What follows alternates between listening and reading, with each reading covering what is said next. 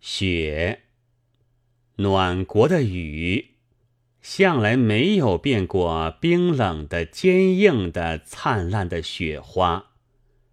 博识的人们觉得它单调，他自己也以为不幸否也。江南的雪可是滋润美艳之至了。那是还在隐约着的青春的消息，是极壮健的厨子的皮肤。雪野中有血红的宝珠山茶，白中隐青的单瓣梅花，深黄的沁口的腊梅花。雪下面还有冷绿的杂草，蝴蝶却乎没有。蜜蜂是否来采山茶花和腊梅的蜜，我可记不真切了。但我的眼前仿佛看见冬花开在雪野中，有许多蜜蜂们忙碌地飞着，也听得它们嗡嗡地闹着。孩子们喝着冻得通红、像紫姜芽一般的小手。七八个一起来诉雪罗汉，因为不成功，谁的父亲也来帮忙了。罗汉就塑的比孩子们高得多。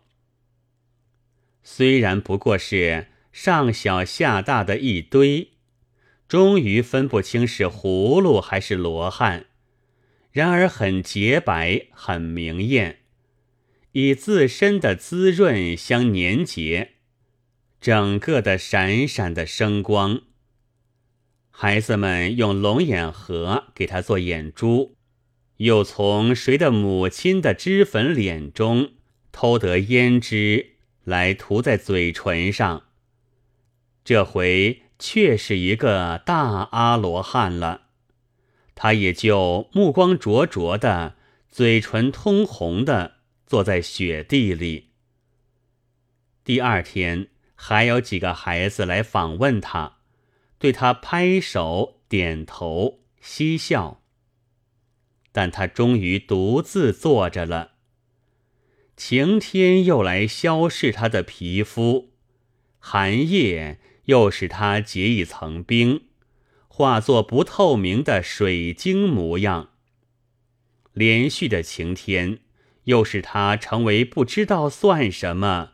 而嘴上的胭脂也褪尽了，但是朔方的雪花在纷飞之后，却永远如粉如沙，它们绝不粘连，洒在屋上、地上、枯草上，就是这样。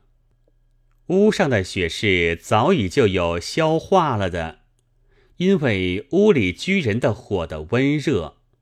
别的，在晴天之下，旋风呼来，便蓬勃的奋飞；在日光中，灿灿的生光，如包藏火焰的大雾，旋转而且升腾，弥漫太空，使太空旋转而且升腾的闪烁，在无边的旷野上。在凛冽的天宇下，闪闪的旋转升腾着的是雨的精魂。是的，那是孤独的雪，是死掉的雨，是雨的精魂。一九二五年一月十八日。